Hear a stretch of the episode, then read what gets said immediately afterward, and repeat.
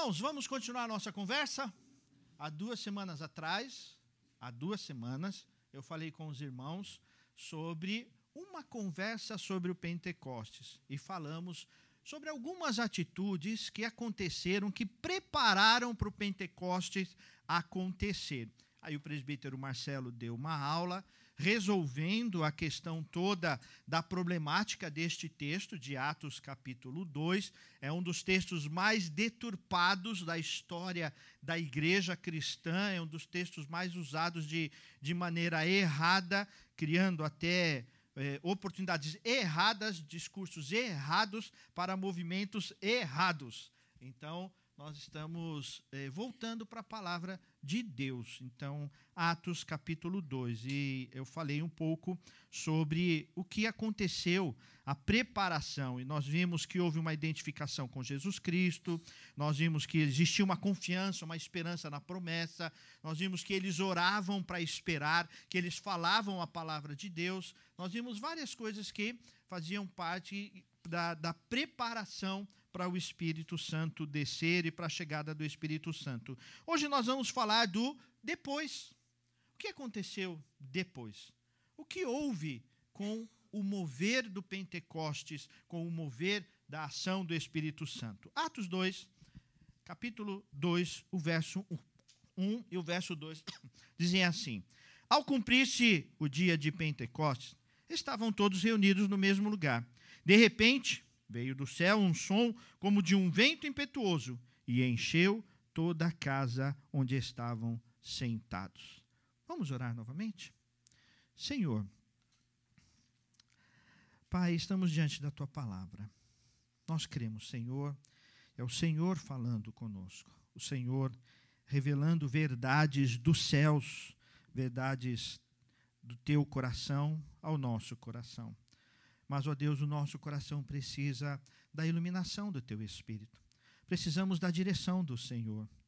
Toca, ó Deus, cada coração aqui, para que tenhamos, ó Deus, condições de entender a tua palavra, de entender quem nós somos, como devemos ser como povo de Deus. Traz, ó Deus, transformação para a nossa vida através da tua palavra, em nome do teu filho Jesus Cristo. Amém. Amém. Bom dia, irmãos. Eu sou Carlos Augusto, tenho 52 anos, casado com a Lília. Estou com uma blusa listrada e uma calça preta e sapato preto. Eu achei engraçado isso daí.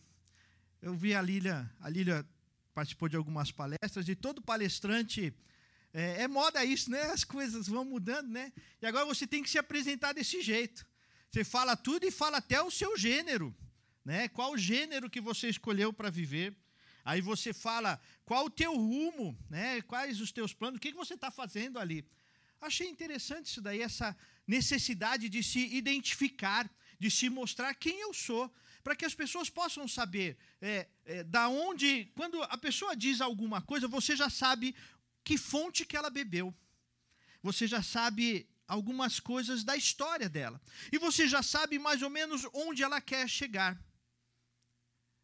E eu vi isso, eu fiquei pensando como nós cristãos estamos perdendo com isso. Perdemos a oportunidade de dizer: Bom dia, eu sou fulano de tal e eu sou servo do Deus Altíssimo. E quando eu olho para os evangelhos, quando eu olho para as cartas do apóstolo Paulo, eu vejo que isso já acontecia. E, e, eles diziam: Eu sou o fulano de tal, eu sou da família tal. E o apóstolo Paulo ainda dizia: escravo de Cristo Jesus. Outras vezes ele dizia: servo de Cristo Jesus. Pedro vai dizer: Eu sou entre os sofredores. Tiago fala: Eu sou sofredor com Cristo Jesus. E nós deixamos isso passar. Perdemos a oportunidade de dizer quem nós somos. E às vezes nos perdemos na identidade. E hoje, eu vou fazer uma pergunta, tenho certeza que alguns vão, vão ter dificuldade de responder. Alguns vão ter. Quando você pega uma ficha e está escrito lá embaixo assim: religião. A gente não tem dificuldade? Sou crente. Quando era garota, a gente falava, a gente é crente. A Cris também é dessa época. Né? A gente fala, sou crente. Né? Ou, ou você vai escrever, sou cristão. Não, mas cristão tem tanta coisa que é cristão.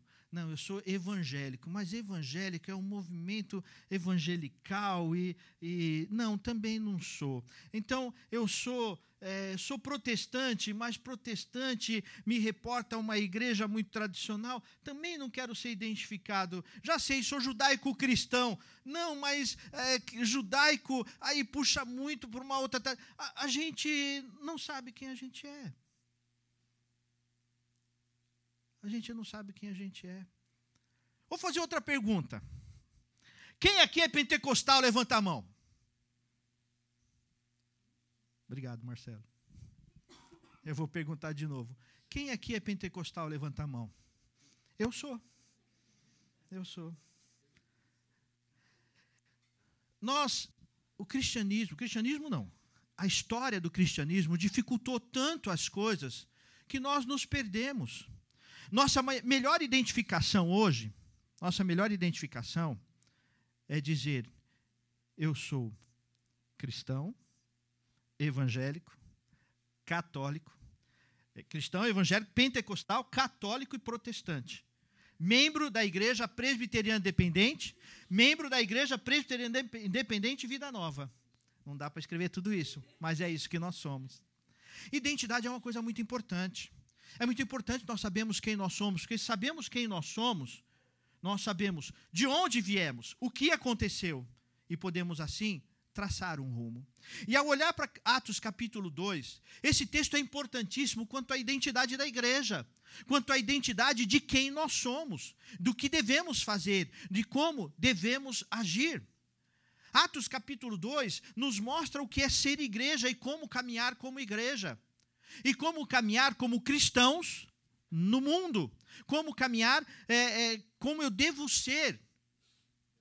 E se eu disser, olha, é, eu pratico isso, eu pratico o que está em Atos capítulo 2. É isso que eu sou. Vamos olhar então para Atos capítulo 2. Nós já vimos em Atos capítulo 1 algumas coisas que prepararam para a chegada do Pentecostes. Agora nós vamos ver então algumas coisas que precisam estar presentes na nossa caminhada e que nós temos deixado de lado. É, antes, é, algumas coisas foram corrigidas, é bem verdade. A gente identificava muito esse fulano é crente, é o jeito que ele veste, o jeito que ele fala. Não pode ser só por uso e costumes. Mas também nós temos vivido um, um mover, um, uma, uma coisa, um, um sincretismo, uma mistura tão grande, que a gente vê é, é, o que eu vou falar é, talvez seja um pouco polêmico, mas quem não entender, depois a gente conversa. Mas a gente ouve cantor de funk que usa de músicas com expressões chulas, baixas, falando da salvação em Jesus Cristo, falando do amor de Deus, porque Deus é maior, porque Deus está comigo. E vai e canta funk. Com postura que não, não pode estar com o cristão. Nós vemos cristãos com, em movimentos que não deveriam fazer parte de cristãos. E nós vemos cristãos defendendo um amor que não é o amor de Jesus Cristo. E nesse, nesse mover que nós vivemos de ser tudo é, é, é politicamente correto, né? e, e, e o respeito ao outro, nós preferimos desrespeitar o Pai, desrespeitar as sagradas Escrituras, e não para não assumir um posicionamento verdadeiramente cristão. Ah, mas quando eu vim para a igreja, disseram que é amor. É amor, mas não o seu amor, é o amor do Pai, é o amor das sagradas Escrituras. Então, a nossa conversa hoje sobre Pentecostes é sobre o que de fato nós precisamos viver como povo de Deus. E a primeira coisa que aconteceu com o povo de Deus, com os discípulos, com aquelas pessoas que estavam naquele primeiro mover do Espírito Santo, foi o poder da comunicação. As pessoas estudam comunicação. Aqui nós temos entre nós aqui profissionais da comunicação e alguns que estão se preparando ainda para a comunicação. A comunicação é algo muito importante, requer estudo, mestrado, doutorado e muita pós, muita especialização, e ainda assim alguém vai chegar e vai falar lá na frente: então, tudo isso que você estudou agora mudou, a comunicação é diferente. Mas aqui os discípulos aprenderam que a melhor forma da comunicação aconteceu quando o Espírito Santo desceu. Veja o que diz o quarto verso. Ainda de Atos 2, diz assim: Todos ficaram cheios do Espírito Santo e começaram a falar em outras línguas, segundo o Espírito lhes concedia que falassem. Estavam morando em Jerusalém judeus, homens piedosos, vindo de todas as nações debaixo do céu. Assim, quando se fez ouvir aquela voz, afluiu a multidão que foi tomada de perplexidade, porque cada um ouvia falar foi o melhor ato de comunicação da humanidade. O melhor momento de comunicação que aconteceu foi este. Que não foi a comunicação de um homem para outro homem, de um homem para uma multidão, mas foi de Deus para aquelas pessoas, de Deus para cada coração. Toda vez que a gente vê, ou alguém, um casal, vem conversar com a gente, sobre relacionamento de família, relacionamento de pai e filho, relacionamento marido e mulher, a gente sempre começa com como está a tua relação com Deus? Como está a tua comunicação com Deus? Como está a maneira como você tem falado com Deus? Como está a tua intimidade com Deus? Como está o seu ato de se comunicar do Senhor. E apesar das pessoas serem de é, lugares diferentes, de histórias diferentes, de momentos diferentes, com o Espírito Santo, eles se tornaram um só corpo. Um mistério maravilhoso de ser família do Senhor, de ser povo do Senhor nós continuamos os primeiros capítulos, e quando nós chegamos no, no capítulo 4, nós vemos a, a, uma expressão lindíssima da multidão dos que creram. Era um o coração. Ser cristão é aprender a se comunicar como cristão, é aprender a fazer parte desse povo, é falar a língua do povo de Deus, é caminhar com o povo de Deus, é abrir mão é abrir mão de tudo aquilo que era para ser povo de Deus, para ser diferente. Eu estou segurando para não falar, mas eu vou ter que falar. É, da série Cho, Chosen, que eu comecei a assistir lá. Gostei, fiquei mesmo impactado, assim, tocado, assim. Até o, o logo para quem, quem assiste, depois você vai procurar, você vai ver que o logo, a chamada, né? Meus filhos ficam tudo apertando para tirar a chamada. Eu gosto de ouvir a chamada. Vamos ouvir a chamada também, né? Ouvir a musiquinha também, né? E na musiquinha mostra os peixinhos. E de repente o peixe muda de direção e muda de cor e começa a nadar contra a maré, junto com os outros de outras cores. A comunicação do povo de Deus precisa ser mais coesa, mais única mais verdadeira, mais pelo, pela direção do Espírito Santo. Diferente totalmente da Torre de Babel, que foi a confusão, que foi a bagunça, que foi a distribuição, que foi a separação. O Espírito Santo veio para unir todas as coisas. Ser povo de Deus é aprender a falar a mesma língua. Aqueles discípulos tinham histórias diferentes, famílias diferentes famílias diferentes, falavam, às vezes, dialetos diferentes, é, é, é, mas eles estavam unidos pelo Espírito Santo de Deus. A gente precisa parar e pensar o que é que nos une. Ontem a gente passou a tarde aqui, viu a moçada aí jogando, comendo pipoca, rindo, brincando, mas o que, o que provoca isso é algo muito maior é o Espírito Santo de Deus. Isso é muito maior. Aquilo ali é só a pontinha de tudo que aconteceu antes, que é o mover do Espírito Santo de Deus, que é o mover de Deus. E nós precisamos entender isso, igreja. Não tem como ser igreja sem ter essa comunicação com o povo de Deus, unidos ao povo de Deus, vivendo como o povo de Deus. A primeira identidade que acontece é essa comunicação, é essa expressão, é, essa, é, é esse convívio como povo de Deus. E todos os outros textos vão seguindo aqui, de Atos 2, eles vão confirmando isso. Todos os textos vão mostrando que eles estavam juntos. Eles tinham o mesmo propósito.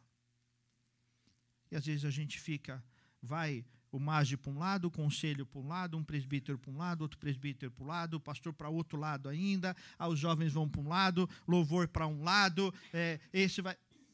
Alguma coisa está errada se estiver acontecendo. Se não soubermos falar a mesma língua. Isso não quer dizer que não pode ter diferença de opinião, mas é ter uma, opiniões diferentes que vão convergir para o mesmo lugar para o amor do Pai, para as coisas do Pai e para o bem do corpo de Cristo. Nós precisamos aprender como igreja que essa comunicação, essa afetividade, eles tinham cuidado uns com os outros por causa do mover do Espírito Santo. Então nós precisamos reencontrar esse poder do Espírito Santo. Segunda coisa que acontece está ali no verso 14. Veja o que diz ali o verso 14: diz assim: Então Pedro se levantou junto com os onze e erguendo a voz, dirigiu-se à multidão nestes termos: Homens da Judéia e todos vocês que moram em Jerusalém, tomem conhecimento disto e prestem atenção no que vou dizer.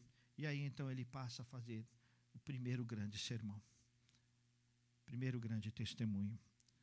Quando o Espírito Santo de Deus é real na nossa vida, dirige a nossa caminhada, nós temos é, identidade com o povo, mas nós temos também a identidade do Evangelho de Jesus Cristo.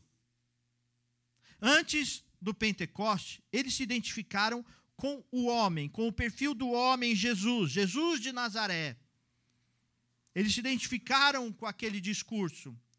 Depois do Pentecostes, eles se identificaram com a mensagem do Evangelho, com a proposta das boas novas, com Jesus Cristo, morto, ressurreto, que venceu a morte, que triunfou sobre a morte, e nós precisamos de uma fidelidade maior ao Evangelho de Jesus Cristo.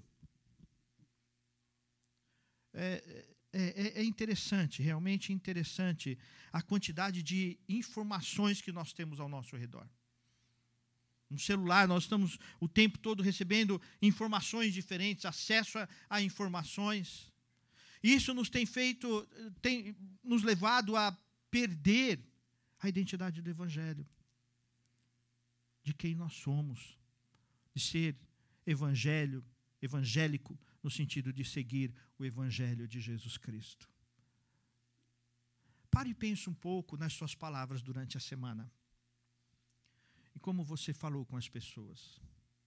Como você dirigiu. Quando você pegou o teu carro e foi dirigindo, foi com a identidade do Evangelho? Quando você tratou as pessoas que trabalham com você? Quando você tratou até mesmo aqueles que te fizeram mal? Foi conforme o padrão do Evangelho ou conforme o padrão do mundo, conforme o padrão do eu? Mas estes homens, eles começaram a se identificar, e, e Pedro, é, a perseguição já existia. Jesus tinha morrido. Eles ainda sofriam perseguição. Logo depois da morte de Jesus, eles se esconderam com medo do que iria acontecer. Mas quando o Espírito Santo desceu, já não mais o medo, mas a identidade com o Evangelho de Jesus Cristo. Sabe que nós temos tido coragem de dizer: Eu sou cristão, eu sigo o Evangelho de Jesus Cristo. Eu sigo o Evangelho de Jesus Cristo. Nós vemos as pessoas levantando tantas bandeiras contrárias ao Evangelho, tantas bandeiras que são é, mentirosas, são opressoras. E nós temos medo de levantar a bandeira do Evangelho, mas cheios do Espírito Santo, nós somos fiéis ao conteúdo do Evangelho. Quando Jesus estava para morrer, lá em João, capítulo é, 15, 14, 15, 16, quando Jesus foi preparar os discípulos, e ele falou sobre o Espírito Santo que viria. E ele disse que uma das funções do Espírito Santo era fazer o povo lembrar de tudo que Jesus havia ensinado. Mas como nós vamos ser lembrados pelo Espírito Santo se nós não conhecemos o Evangelho. Nós não lemos a palavra, não temos intimidade com a palavra, não temos a reflexão da palavra e por isso não podemos ser lembrados pelo Espírito Santo. Por isso não temos lembrança. A gente lembra daquilo que a gente viveu. Então, nós precisamos ter uma identidade maior, melhor com o Evangelho de Jesus Cristo. Na nossa caminhada, dentro de casa, aquilo que nós assistimos, com aquilo que nós pactuamos com pessoas, com relacionamentos. Às vezes nós é, investimos em relacionamentos que não são relacionamentos saudáveis. Toma cuidado com isso. Gente tem que tomar cuidado com isso. O, o, o povo de Deus, na identidade do Espírito Santo, isso parece radical, mas é. Nunca deixou de ser radical. A gente é que dá, a gente coloca facilidades no evangelho, mas o evangelho é radical, é seriedade, é intencionalidade, é mudança de vida, é postura diferente.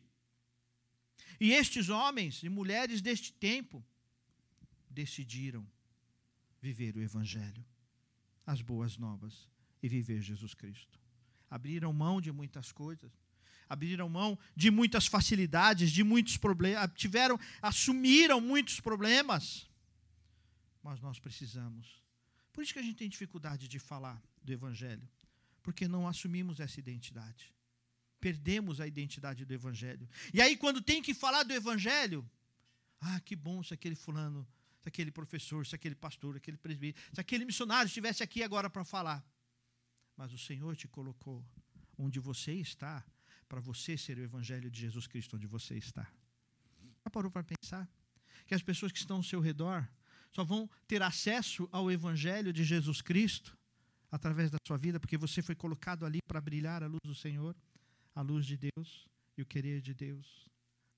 Nós precisamos, meus irmãos e irmãs, assumir a nossa postura de povo do Evangelho povo que vive o Evangelho de Jesus Cristo, que professa o Evangelho de Jesus Cristo. É hora da gente parar e, e realmente olhar para as nossas posturas, olhar para as nossas decisões, olhar para o nosso, para a nossa caminhada. Que evangelho eu tenho pregado? Quando as pessoas olham para você, para a sua postura, para a maneira como você trata as pessoas diferentes, o que, que elas estão vendo? elas conseguem ver o Evangelho de Jesus Cristo. Elas conseguem ver o Evangelho de Jesus Cristo. E quando nós olhamos para estes homens dessa, dessa época, homens e mulheres, nós vemos que eles assumiram a identidade do Evangelho, os riscos do Evangelho, a radicalidade do Evangelho. Terceira coisa que nós aprendemos no pós, no pós-Pentecostes, e precisa fazer parte da nossa vida, da nossa identidade, está no verso 37. Dá uma olhada aí, o verso 37 e 38. Diz assim: Quando ouviram isso, ficaram muito comovidos e perguntaram a Pedro e aos demais apóstolos: Que faremos, irmãos? E Pedro respondeu: Arrependam-se, e cada um de vocês seja batizado em nome de Jesus para a remissão de pecados, e vocês receberão o dom do Espírito Santo. Sabe o que é isso? É comprometimento com o reino de Deus. O reino de Deus, ser evangélico, ser cristão, ser protestante, ser pentecostal, do, do pentecostal de Atos 2, não de movimentos que não seguem verdadeiramente a palavra de Deus, é ter responsabilidade com o reino. Responsabilidade com o reino é cumprir cabalmente o chamado. Todo cristão tem um chamado. Ouviu isso? Todo cristão tem um chamado. Todo cristão tem uma obra. Todo cristão tem uma missão no reino do Senhor. E essas pessoas que ouviram, eles ficaram tão impactados com o evangelho que é, Pedro estava pregando, que eles disseram: e agora o que, nós vamos fazer? E Pedro disse: sejam batizados. E batizar é como. É, é, é uma identidade. Batizar é se identificar com aquilo. Batizar é eu, eu nasci de novo. estou nascendo de novo, estou recomeçando. É isso que eu quero, é isso que eu acredito.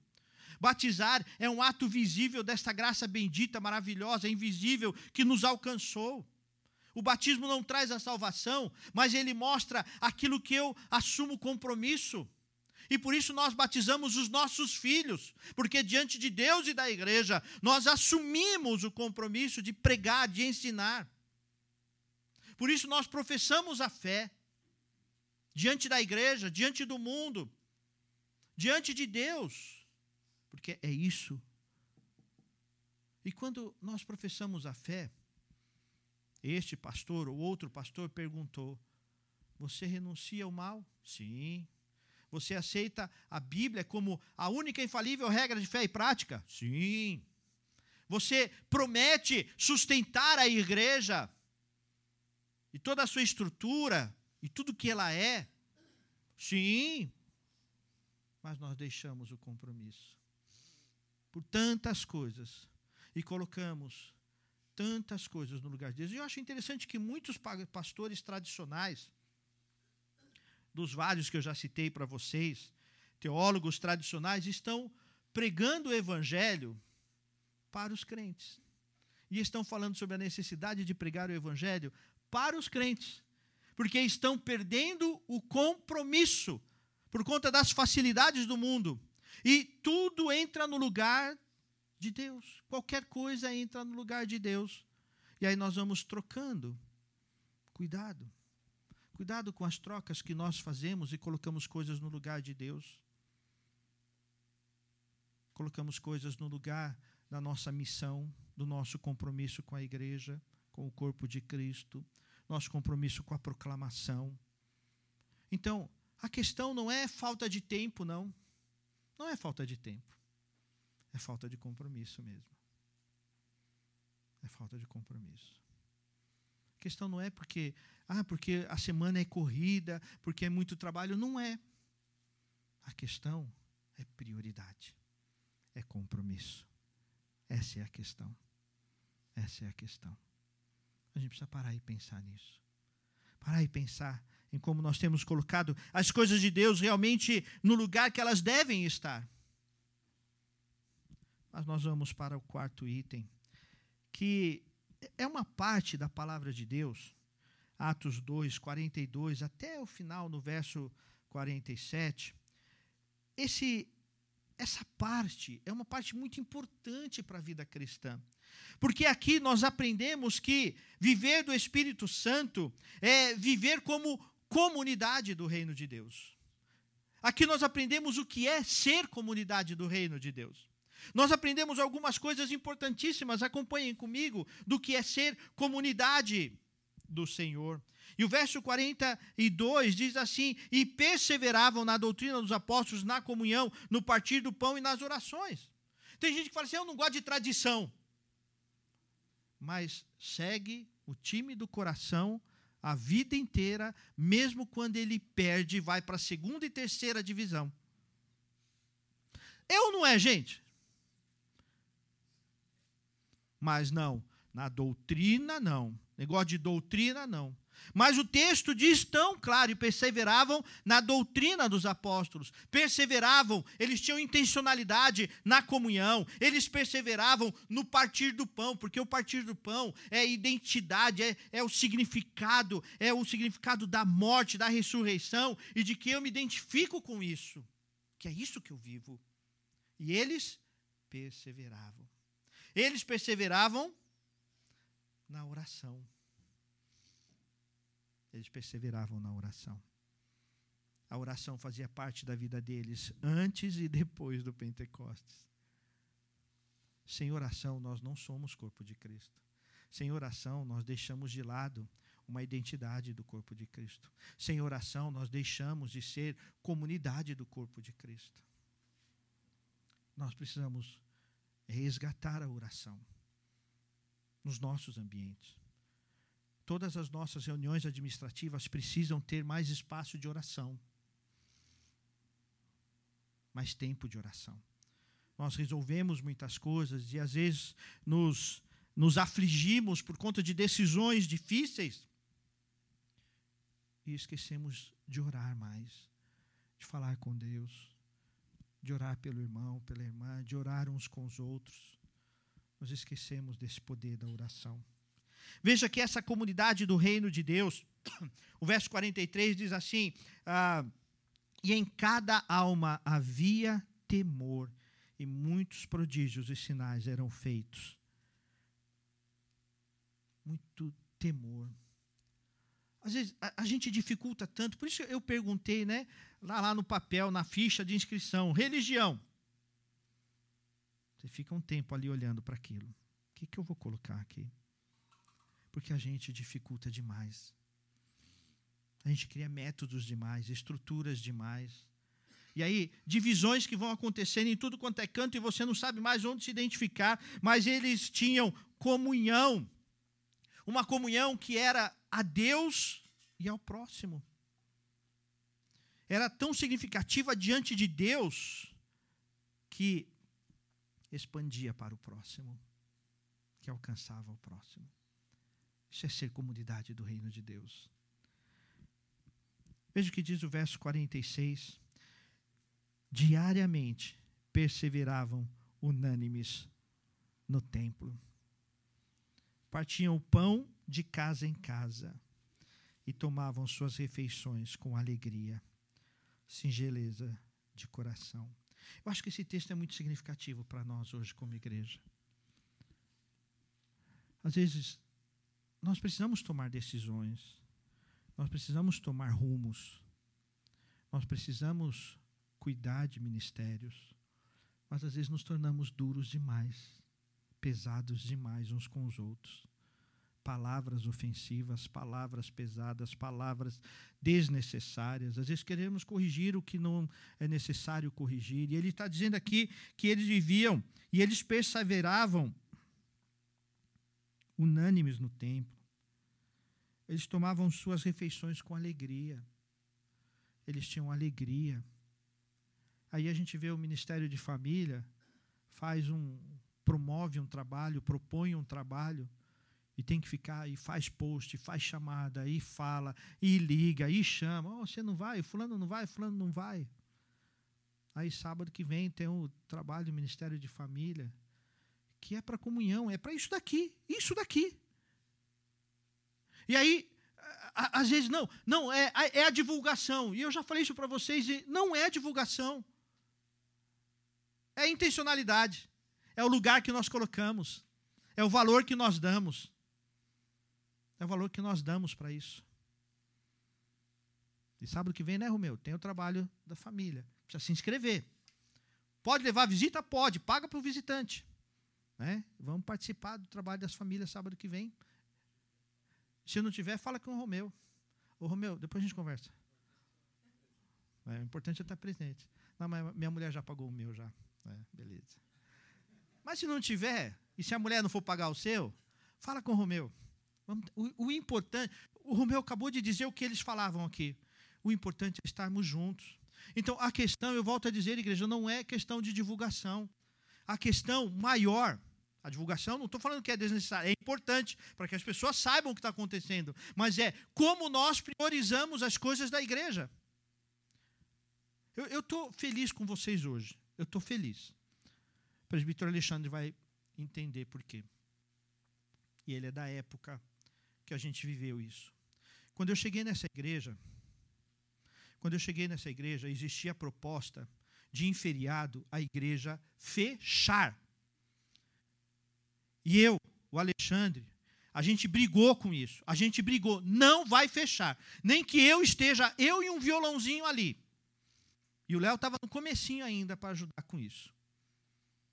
E algumas vezes isso aconteceu. E a Mara também estava presente, que a Mara está sempre presente. Né, Mara? Sempre manteve a perseverança. Não é para a tua glória, é o seu testemunho da tua perseverança, Mara.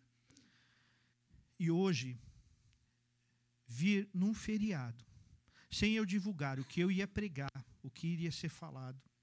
E os irmãos estão aqui, eu estou feliz com vocês.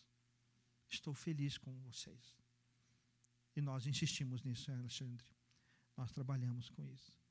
Quando eu cheguei aqui nessa igreja, eu quase não pude tomar posse, gente. quase não deu quórum do conselho para eu tomar posse. E passei um mês muito desafiador com a igreja. Mas vocês mostraram que a coisa é diferente. Vocês se posicionaram com isso. É isso que a igreja tem que ser. É dar o valor. É dar o valor. Aquilo que é, isso aqui é reino de Deus. É expressão do reino de Deus, é parte do reino de Deus. E aqui diz que eles perseveravam. Vocês perceberam que a gente foi lendo do verso 42 até o verso 47 e várias vezes a palavra perseveravam apareceu? Sabe por quê, Denis? Por causa daquilo que a gente conversou no MASD. Lembra que eu falei de disciplina? O que é disciplina? É que nem banho. Lembra que eu falei disso? Você tomou banho ontem? Tomei. Fica dois dias sem tomar banho, como você vê. Não precisa ficar dois dias, basta não tomar hoje. Ah, mas faz 15 anos que eu tomo banho todos os dias. Fica dois dias sem tomar. Disciplina é isso. Perseverança é isso. Às vezes dá trabalho.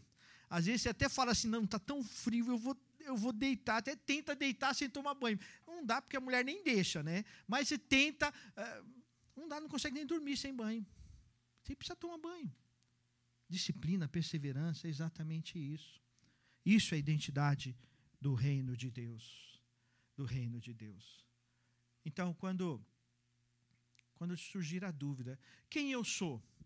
Você vai poder dizer: eu sou dos que perseveram. Eu sou dos que perseveram da maneira, da mesma maneira que eu comecei. Meu nome é este, eu uso esta roupa, eu penso isso, meu objetivo é esse, e eu sou dos que perseveram. Hoje você pode dizer, eu sou dos que perseveram, que mesmo quando as coisas não estão bem, eu estava ali. Não estavam bem, eu estava ali. E se hoje não está bem, eu estou aqui. E vai ficar bem.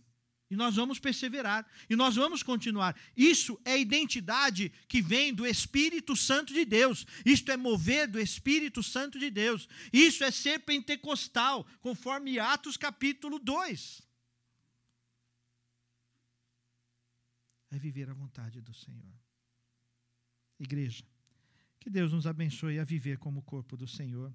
Que Deus nos abençoe e que dia a dia tenhamos essa coragem de viver com essa identidade do Evangelho, viver com esse, com essa, esse compromisso, essa perseverança. Então, onde Deus te colocou? No teu trabalho, na tua escola, brilhe como alguém que sabe que foi redimido pelo sangue de Jesus Cristo. Fale, viva como alguém que foi redimido, ao ponto das pessoas poderem dizer: realmente, esse daí é crente, é evangélico, é protestante, é pentecostal, é, é, ele segue Jesus. As pessoas podem falar isso de você por onde você vai. Ah, mas aqui é, é jogo de futebol.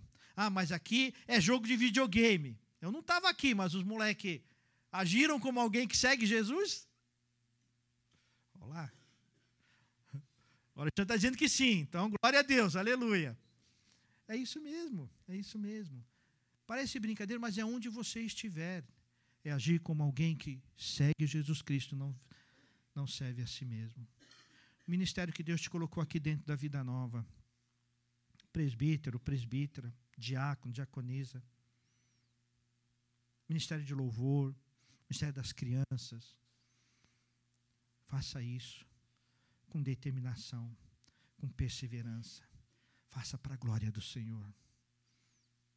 E entenda que o que você faz é por causa do Espírito Santo, não é por causa da tua força. É por causa do Espírito Santo, não é por causa do teu gosto. É por causa do Espírito Santo. E é Ele que nos motiva. Mesmo porque, se não fosse o Espírito Santo, nem pregando eu estaria aqui hoje. É o Espírito Santo. Isso é ser igreja do Pentecoste, para a glória do Senhor. Vamos orar, igreja. Vamos orar. Feche os teus olhos, fale com o Pai. Fale com o Senhor. Em primeiro lugar, agradeça a Deus. Agradeça, porque, como eu estou falando desde o começo, você veio aqui hoje porque o Senhor te ama e Ele quer falar o teu coração. Ele quer tratar a tua vida. Ele sabe por que você entrou aqui hoje. Ele sabe porque ele sabe o que precisa restaurar no teu coração. Ele sabe das coisas que ele precisa restaurar, do teu amor à igreja, do teu amor aos irmãos, do teu amor ao ministério, ao chamado, do teu amor a, ao evangelho, ao que é o ev verdadeiro evangelho. E ele pode restaurar. Ele quer restaurar hoje isso na tua vida. O teu amor ao chamado. O teu amor a, aos propósitos do Pai no teu coração. quando as pessoas que estavam ouvindo Pedro, quando eles ouviram aquela mensagem, eles disseram: E agora, Pedro, o que a gente faz? E meu convite hoje, o convite do Pai para o teu coração é que você diga isso agora. Senhor, tá bom, o que é que eu faço então? Não é o que eu quero. Não é o mais cômodo, mas é o que eu faço conforme a tua vontade. E o Senhor vai falar ao teu coração. Fale ao Pai agora. Pai, o que é que eu faço? O que é que eu faço?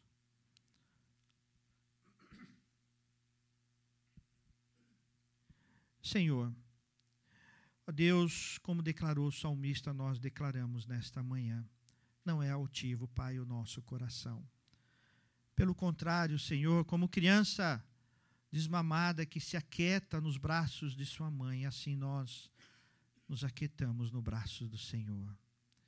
Ó Deus, às vezes levantamos tantos questionamentos, questionamentos que talvez até machuquem mais a alma, o coração, mas agora nós não queremos questionamentos, mas nós queremos nos entregar ao Senhor, nos entregar ao chamado, nos entregar à vida que o Senhor nos tem dado, nos entregar ao corpo do Senhor, à igreja de Jesus Cristo.